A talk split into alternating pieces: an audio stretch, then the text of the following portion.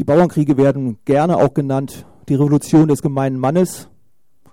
Aber wie das so ist, in einer alten afrikanischen Fabel wird auch gerne gesagt, wenn die Jäger die Geschichte der Löwen schreiben, dann ist das eine andere, als wenn die Löwen sie erzählen. Und was wir ebenfalls erleben von diesem großen Heer, was ich da gerade genannt habe, eine der Führerinnen dieses Heeres, das war die sogenannte Schwarze Margareta, eine Frau, die in Heilbronn nach langen Jahren ein Denkmal bekommen hatte. Man war sich nicht so ganz sicher, wie man mit ihr umgehen will, weil ihr Wahlspruch war ungefähr so gewesen, ich habe euch satt, ich mache euch platt. Das war so ihre Meinung zu den Fürsten und Herren. Und sie galt als eine, und das ist dann jetzt so eine Frage der Geschichtsschreibung, blutrünstige und sozusagen unbotmäßige Frau, die nicht bereit war, mit den Fürsten Frieden zu schließen. Was wir ebenfalls haben im Bauernkrieg, das ist einer der am besten dokumentierten und begründeten Aufstände in der Geschichte ist. Weil was die Bauern ebenfalls gemacht haben, sie haben eine Unmenge von Klagen geführt. Wir leben sozusagen noch im Zeitalter des römischen Rechts. Wir sind ja sozusagen noch alle damals unterwegs im Heiligen Römischen Reich Deutscher Nation. Und in diesem römischen Recht mit seiner Vielzahl von Abhängigkeiten und personalisiertem Recht haben die Bauern beständig Klage geführt über den Zehnten, über die Ehe, über die Frauen, über die Brandmarkungen. Und quasi nach langen, langen Jahren hat sich sozusagen daraus erst der ganze Protest entzündet. Wenn wir über den Bauernkrieg weiterreden, dann kommen wir im Prinzip an so einem merkwürdigen Ort wie Memmingen. Ich weiß nicht, ob hier Leute in den 80er Jahren schon unterwegs waren. Memmingen hatte damals eher so einen sehr schlechten Ruf gehabt wegen äh, Prozessen gegen Abtreibungen und Ähnlichem. Eigentlich ist eine reaktionäre Stadt. Aber wenn man Memmingen in die Geschichte einschreiben will, dann würde man sagen, lange vor der amerikanischen Unabhängigkeitserklärung und der französischen Revolution wurde Memmingen die erste Menschenrechtserklärung geschrieben, die sozusagen all das, was die späteren bürgerlichen Revolutionen behauptet haben, vorweggenommen haben. Es gab dann so etwas wie eine, die Salzburger Artikel, wie sie genannt wurden, der ersten Bauern- und Knappenrepublik. Für die, die nicht wissen, was Knappen sind, das sind im Bergbau die Arbeiter, die in Österreich war. Und die Bauern gaben sich eine Bundesordnung. Das heißt, sie nahmen all das, was sozusagen anderswo der Republikanismus mit sich gebracht hat, in vielen Zügen vorweg. Und eine der unmittelbaren Folgen des Bauernkrieges war unter anderem die Abschaffung des römischen Rechtes und die Einführung eines institutionellen Rechtes. Die Forderungen der Bauernkriege, die ich sprach ja schon davon, oder das Gutenberg Galaktikum wurde schon erwähnt. Es gab da zwölf Artikel, manche machten 124 Artikel die unglaublich kleinteilig waren. Aber die zentralen Forderungen waren Zugang zu Wasser und Boden, Sozialisierung der Bodenschätze, Wiedereinführung des Gemeindebodens, Schleifen der Stadtmauern und freier Zugang zu Handel und Handwerk, eine allgemeine und gleiche Verwaltung, eine öffentliche Besoldung von Amtsträgern, Steuerpflicht für Adel und Geistlichkeit, eine freie und Landesgerichtsbarkeit mit zeitnahen Urteilen, Umwidmung der Klöster in Krankenhäuser, und wer den Krieg muss, dessen Familie wird mitversorgt. Und vor allem Gleichheit vor dem göttlichen Gesetz, das hieß Freiheit als körperliche Unversehrtheit und Freizügigkeit plus solidarische Teilnahme am Gemeinwesen. Ungefähr 250 Jahre später wurden diese Sätze dann mal in Freiheit, Gleichheit, Brüderlichkeit überführt. Die Städte waren damals befestigte Städte halt so und äh, viele Städte hatten ja extra Bürgerrechte. Hamburg, die freie Stadt, die ganze Hande. Und St. Pauli zum Beispiel, die Leute hatten ja keine Bürgerrechte, das heißt, das war einfach der Arsch, die Leute waren davor. Und Schleifen der Mauern hieß, dass die Leute freien Zugang in die Stadt hatten, weil dass sie durch die Stadttoren kamen. Das hieß es im wortwörtlichen Sinne halt, das Schleifen der Stadtmauer. Ne? Und insofern Verallgemeinerung von dem, was man später Bürgerrechte nannte. Die Bauernkriege waren voll mit einer christlich-evangelischen Rhetorik, und aus den katalonischen Bauernaufständen gibt es so eine, wie ich finde, sehr süße Begründung, wie sie ihren Aufstand begründet haben. Die fangen nämlich einfach mit Adam an, dem von Adam und Eva, wo sie einfach sagen, der ist ohne Testament gestorben und weil dem so war, ist der Boden unter seinen Kindern gleich aufgeteilt worden. Und weil wir nach katholischer Lesart alle Adams Kinder sind, muss auch heute der Boden unter uns gleich aufgeteilt werden. Das war so eine der Begründungen in Spanien im 15. Jahrhundert für die großen Aufstände. Und so ein Gegner der Bauern, der Bundesratkanzler Eck, den muss man nicht kennen, das ist egal. Aber der hatte dazu einfach mal gesagt, der Bauernbrüderlichkeit ist mir ganz zuwider. Ich habe mit meinen Geschwistern nicht gern geteilt, geschweige, dass ich das mit Bauern und Fremden tue. Das war sozusagen die andere Seite der Ordnung. Als uns, also ich sage uns, weil Vasilis und ich sollten eigentlich hier sein und wir hätten hier eigentlich eher ein Duett daraus gemacht, aber als uns ähm, die Showcase-Freunde gefragt hatten, für gescheiterte Revolutionen sprechen wollen, da war so ein Punkt dabei, dass wir uns überlegt haben, an diesen Revolutionen, an dieser Zeit, warum wir in der Geschichte bis in den Bauernkrieg zurückgegangen sind und Vassilis bis in die jüdische Diaspora zurückgegangen wäre, da wäre zentral gewesen, dass wir uns da in einer Übergangszeit befinden. Und diese Übergangszeit, das, was ich vorhin mit dieser alten Ordnung meinte, und da würde ich sozusagen auch anknüpfen an das, was äh, Leo vorhin sprach, wo vor 20 Jahren jemand einen Code freischrieb und damit eine der zentralen Fragen des Kapitalismus nämlich aufwarf, nämlich die Frage von Eigentum und Besitz, wem gehört was und wer nutzt was wie, dass diese Übergangszeiten natürlich die ganz interessanten Zeiten der Kampfzone sind. Da, wo sozusagen die Dinge nicht klar sind, da, wo nicht alles automatisch passiert, wo die Maschinen nicht einfach reibungslos laufen. Und dass sozusagen, wenn man marketingtechnisch über Konjunktur sprechen würde, man sagen kann, wenn man über Revolutionen spricht, dann sind diese Übergangszeiten die interessanten Zeiten, weil sie nämlich sich im unsicheren Gelände bewegen. Und ich habe den Bauernkrieg deswegen eben so ein bisschen im Zuge der bürgerlichen Revolutionen später erklärt, weil da die Züge natürlich schon aufs Gleis gesetzt waren, wo sozusagen klar war, in welche Richtung das läuft. Und mein Zitat, als die Erde eine Scheibe war, das ist unter anderem eine der großen Lügen der Aufklärung der Moderne.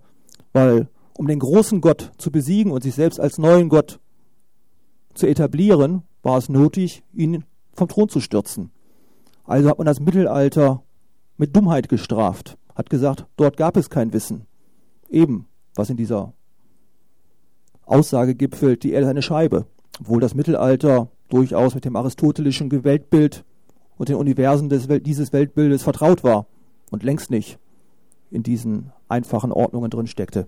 Ich würde auch sagen, dass diese Übergangszeit uns heute auch viel, viel näher ist, als wir vielleicht selbst glauben. Die Mobilität des Mittelalters. Ich meine, heutzutage fliegt man von Mallorca nach Düsseldorf 18 Mal am Tag, glaube ich, und man braucht so zwei, drei Stunden. Auch durch die Welt kommt man ziemlich flott.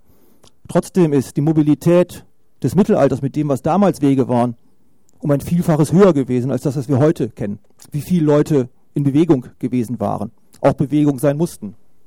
Und eine interessante Frage ist natürlich, da die Frage hier gestellt wird, warum scheitern Revolutionen und warum sind die Bauern gescheitert? Nun, eine einfache Antwort ist, weil sie keinen Kühlschrank hatten.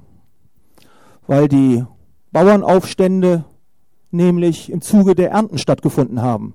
Das heißt, wenn sozusagen die Ernte auf dem Feld war, waren auch die Bauern auf dem Feld. Bis dato waren stehende Heere noch eher selten gewesen. Das haben sich zum Teil die Fürsten auch zunutze gemacht, dass sie sozusagen gesagt haben, wir werden die Bauern dann angreifen, wenn sie auf den Feldern sind, wenn sie zerstreut sind. Und quasi der Rhythmus der Ernte ist auch der Rhythmus der Revolten gewesen. Davor und danach fanden die großen Revolten statt. Und auch Bauern revoltieren quasi vor und nach den Ernten.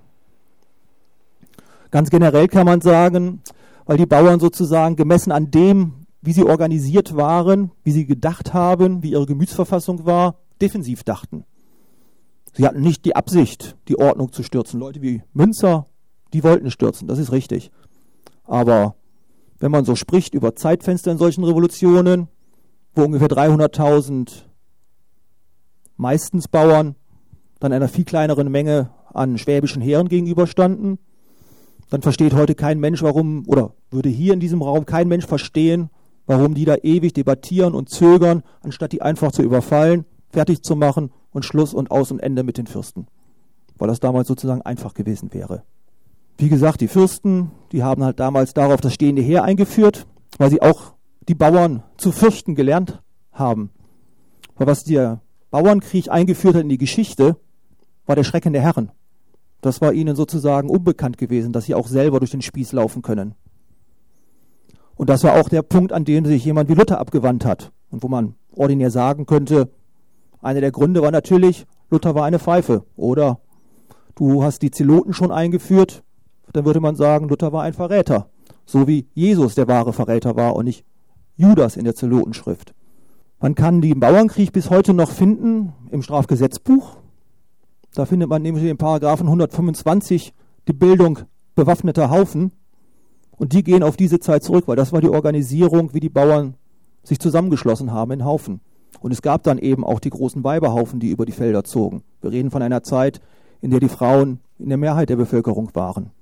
Und wir reden in einer Zeit, wo die Frauen in großem Zuge die Klöster organisiert verlassen haben und geflüchtet haben. Das sind so die Dinge, die damals stattgefunden haben.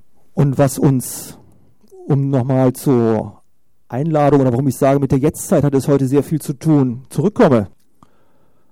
Mich interessiert an dem Bauernkrieg der Sprung in der Schüssel, der damals sichtbar wurde. Sozusagen der Riss, der in der Zeit aufgetaucht ist, als klar war, wir kommen auf ein Gelände, wo nicht klar ist, wie weitergegangen werden wird und wo auch die alten Ordnungen nicht automatisch eine Vorstellung davon haben, wie es weitergehen wird, weil sie mit neuen Herausforderungen konfrontiert sind, die sie auch nicht kennen. So wie die alten großen Maschinen nicht wussten, wie sie mit den neuen technologischen Maschinen des Internets umgehen, so wussten auch damals die alten Eliten nicht damit umzugehen, wie sie all dem, was ihnen gegenübersteht. Deswegen werde ich jetzt einen kleinen Zeitsprung machen. Und das ist ein Sprung zu einer Verschwörung von schwarzen Rettungswesten, weil wie jede gute Revolution braucht eine Revolution auch Propaganda. Und der Sprung, den ich machen werde, der wird sein, dass ich sage, die Orte, die damals Memmingen, Frankenhausen und Waldstedt hießen, die heißen heute Mytilini, die heißen heute Lampedusa, die heißen heute Tarifa. Das sind die großen Einfallstore Europas für die ganze irreguläre Migration, für all das, was ihr kennt, die Bilder aus den Meeren, von den Schiffen und so weiter. Und wo wir im Prinzip all das, was damals vor quasi 550, vor 600 Jahren zum Teil verhandelt worden ist, wir jetzt heute in einem globalen Marsch, mit vollkommen anderen Geschichten, die ja auch alle wunderbar erörtert worden sind, sozusagen neu angefacht, neu verhandelt werden. Denn die Gründe, die damals angefangen haben, die waren interessant und die sind bis heute fortexistierend. Oder ganz zu Beginn, da waren noch nicht so viele im Zelt, da ging es nochmal um Revolution scheitern. Ein alter Text aus Hamburg, den ich kenne, eine alte Parole, die hieß, Revolution muss erfolgreich sein. Weil nichts ist schlimmer als eine Revolution, die sich auch nach 80 Jahren noch zum Beispiel im kolumbianischen Urwald bewegt, alte Kämpfer, die von Mücken zerfressen werden, die sozusagen kein Ende haben und wo es bei sowas wie Revolution ganz wesentlich um Dinge geht, wie ein Timing zu haben, ein Gespür für die Zeit und sozusagen auch zu wissen, wann man die richtigen Schritt, Schritte tun kann. Und diese ganzen Dämonen, die Leo kurz ansprach, die haben natürlich in der Revolutionsgeschichte drei große Namen. Die sind der Verrat, die sind der Opportunismus und die sind der Reformismus. Aber umgekehrt reden wir bei den Bauernkriegen wiederum von etwas, von einer Revolution, die als Aufstand gescheitert ist, die sich aber eigentlich in die ganze europäische Geistesgeschichte sozusagen verdeckt eingeschrieben hat, die sozusagen Dinge möglich gemacht hat, die für uns heute hier vollkommen selbstverständlich und urtümlich sind. Dass ich euch sozusagen hier oder nirgendwer sonst in diesem Saal irgendjemanden zwingen kann, an seinem Stuhl sitzen zu bleiben, sich nicht zu bewegen, dass die Leibeigenschaft ein Ende hat, das sind alles Dinge, die aus dieser Zeit eigentlich stammen oder die häufig erst Jahre später kodifiziertes Recht geworden sind. Und bei einer Revolution, so wie sie hier als Frage gestellt worden ist, ist es natürlich eine ganz spannende Geschichte, die nach dem Publikum. Weil eine Revolution ist natürlich eine Angelegenheit von Leuten, die sich in Handlung bewegen. Und zu diesem Zweck möchte ich als letztes sozusagen jemanden befragen, der sich per Definition nicht festlegen lassen möchte. Und das ist das Orakel. Geliebtes Orakel, Möchtest du am Schwanz der Geschichte lutschen? Oder sie am Arsch lecken? Oder willst du ihre Vulva begehren? An seiner Brust liegen, ihre Titten kneten, Liebst du das Pirzen? Also, willst du vögeln oder gefickt werden? Hic Rodos, hic Salta. Danke.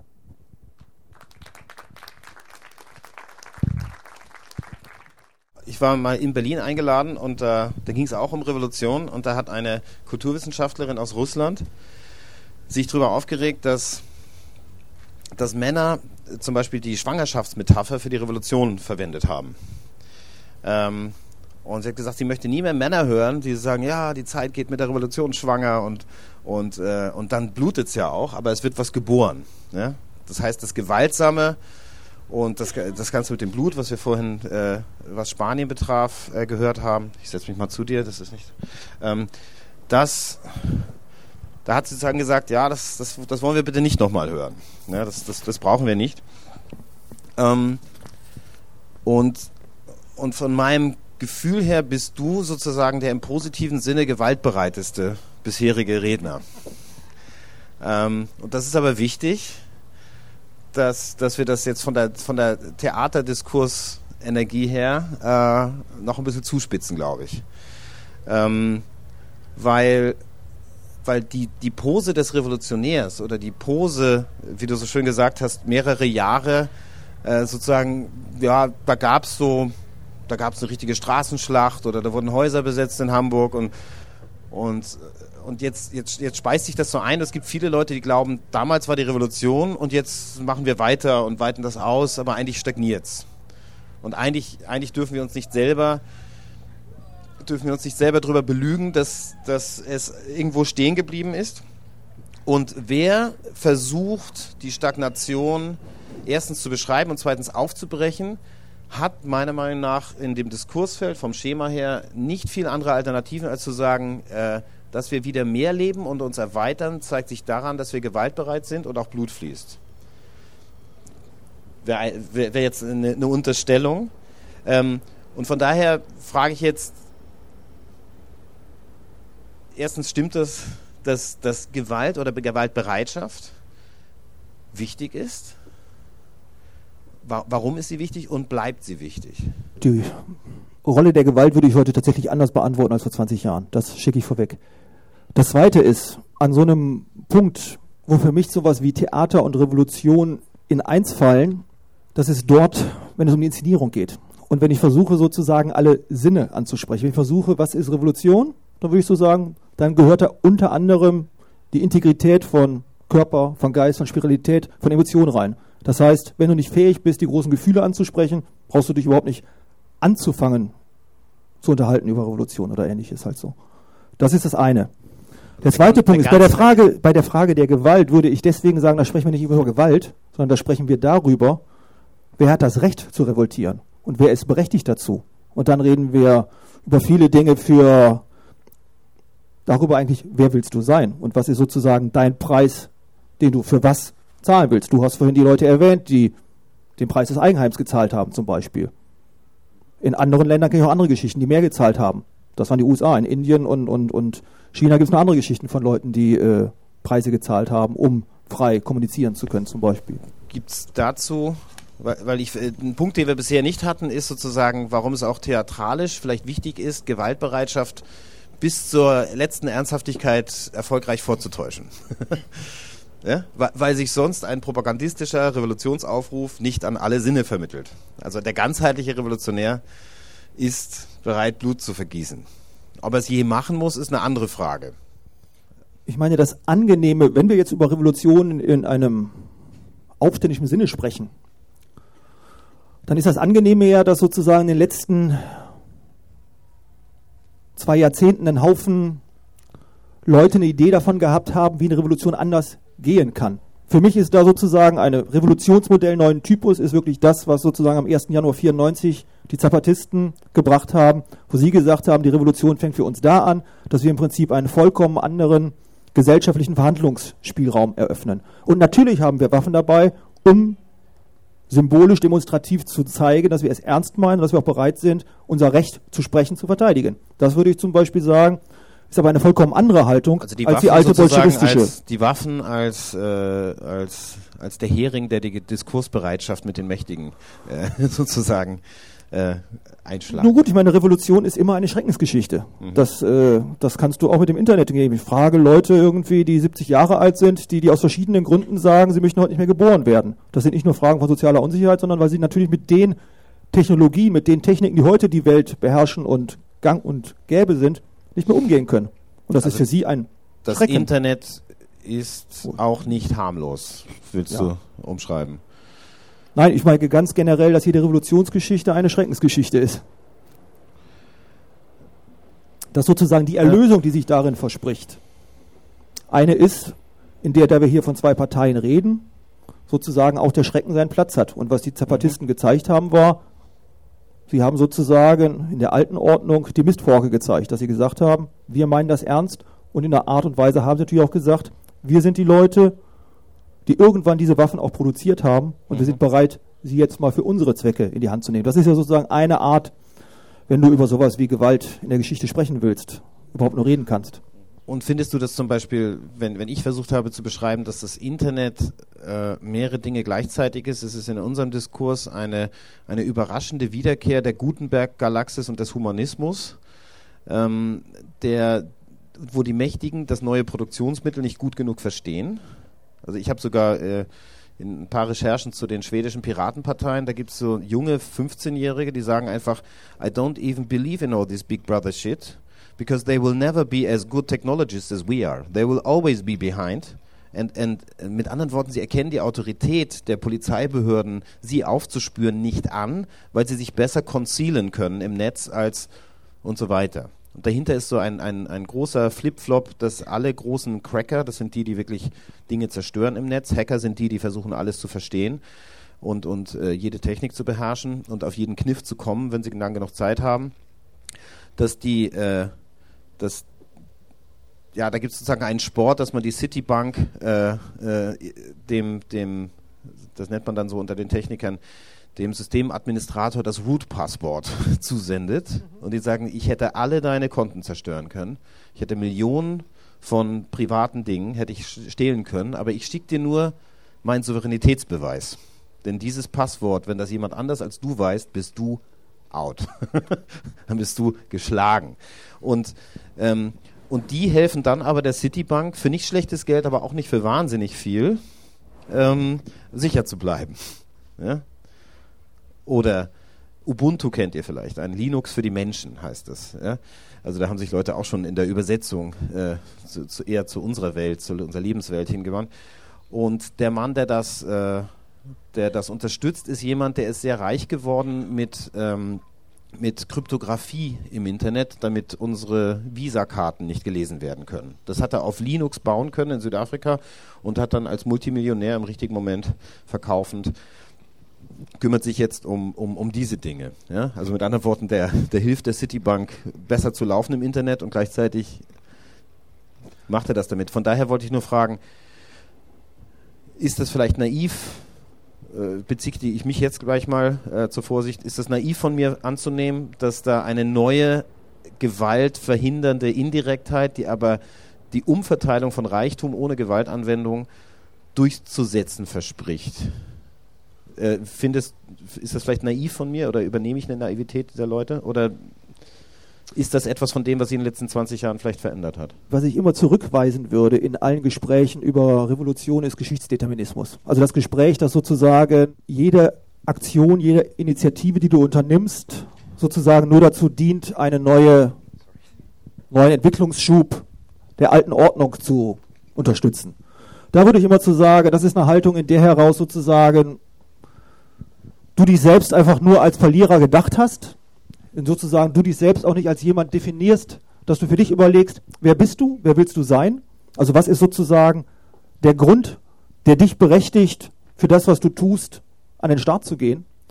Und ich meine, bei Revolution ist ja das Verrückte, sowohl bei den Bauernkriegen als auch bei der französischen Revolution, wenn wir über die Anlässe dieser Aufstände reden, dann waren das vollkommen naive Geschichten.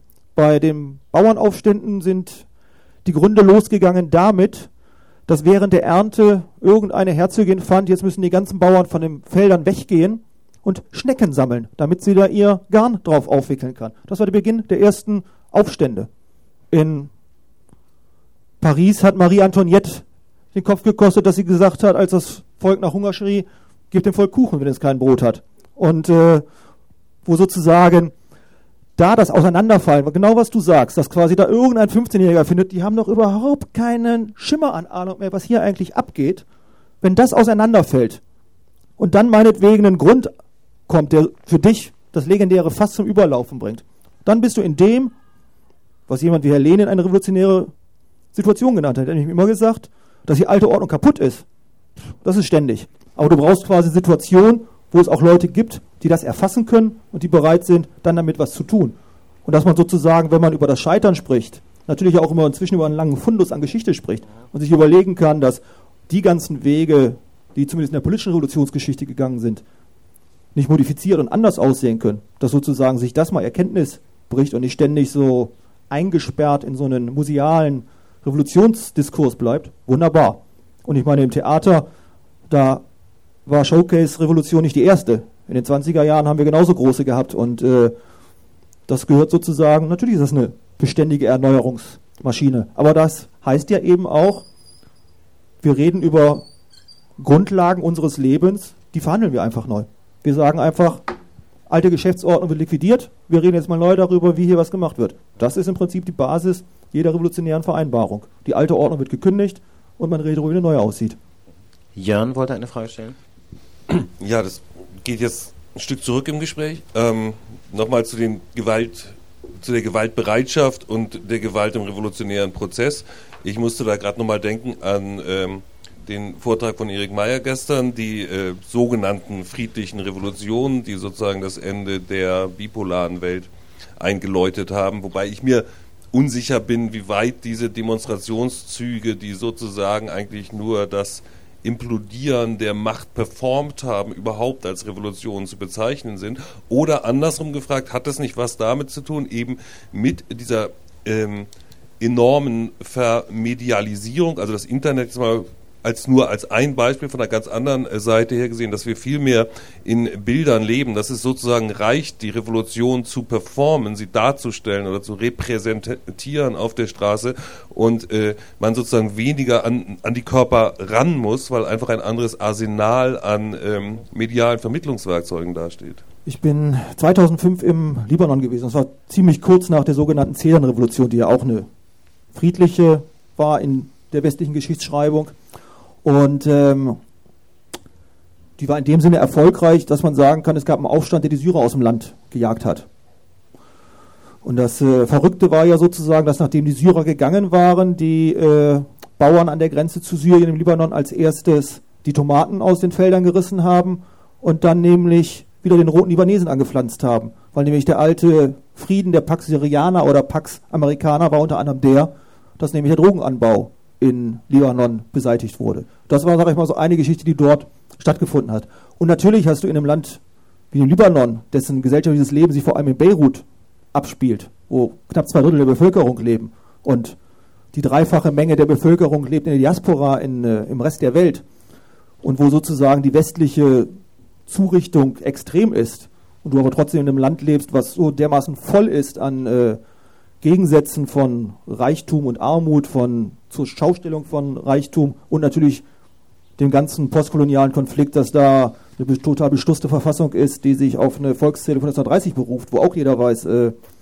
es leben nicht mehr so viele Christen im Land und man würde heute anders wählen, wenn alle gezählt würden und so etwas halt.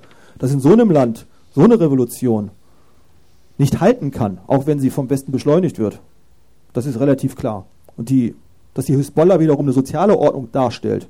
Und es ist so, ich sage es mal an dem Punkt hier, nicht mein Thema, darüber zu reden, über den Antisemitismus der Hisbollah oder das, was die Hisbollah als eine fanatische religiöse Partei ist. Aber sozusagen, wie sie in diesem gesellschaftlichen Kanon sich eine Macht bewahrt, die sozusagen die Zumutungen westlicher Revolutionszuschreibung zurückweisen kann, das hat damit zu tun, dass in diesen gesellschaftlichen Verhältnissen einfach eine Garantie gibt für Dinge, die ganz banal mit Essen, Wohnung und Sicherheit umschrieben sind und die sie garantieren kann und nicht sozusagen die vereinigte Diaspora mit ihrem Geld oder so etwas. Ja, aber das kann sie auch aufgrund ihrer Feuerkraft, die sie nicht notwendigerweise einsetzt, aber hat und zur Schau stellt.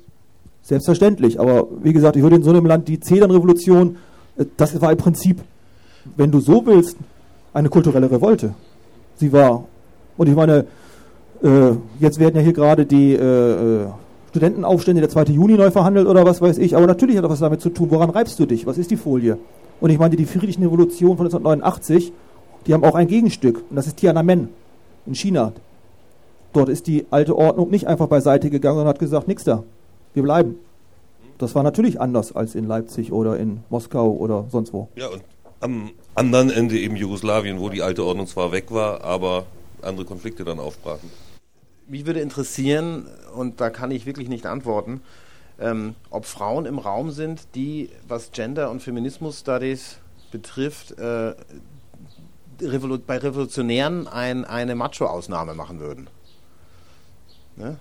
Also muss um des Geschichtsfortschritts willen es Männern gestattet sein, sich schlecht zu benehmen, weil es um die Revolution geht und ansonsten bitte äh, sich modernisieren. Ähm, ich glaube, die, die Frage ist vor 20 Jahren beantwortet worden. Nein.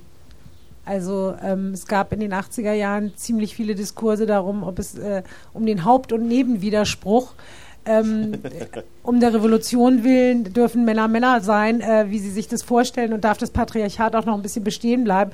Die Frage ist eigentlich beantwortet. Nein. Es gibt keine Revolution ohne Befreiung und Befreiung betrifft natürlich erstmal alle. So, das heißt, dass auch der Mann sich von sich befreien darf oder muss. Okay. Ja, ich bin äh, Du bist nicht überzeugt, ne? Nein, nein, nein, nein, nein. Äh, ich habe das noch mitbekommen. Ja? Also ich war 17, als ich sozusagen das erste Mal äh, Radio Feminina äh, äh, eingespielt bekommen habe. Also als in, in mir sozusagen der, die richtige Frequenz eingestellt wurde. Du meinst, du bist, mal, ich du bist mal auf den Topf gesetzt worden im Klartext? Nein, die ersten, nee, nee. Nee, nee, das ist... Jetzt in diesem, in diesem Fall war das... Äh, Nein, das, das, dass ich das weiß und höre, aber ich bin mir nicht sicher, ob hier alle im Raum dieses, äh, dieses mitnickende Einverständnis äh, leisten können, dass sie nur erinnert werden müssen.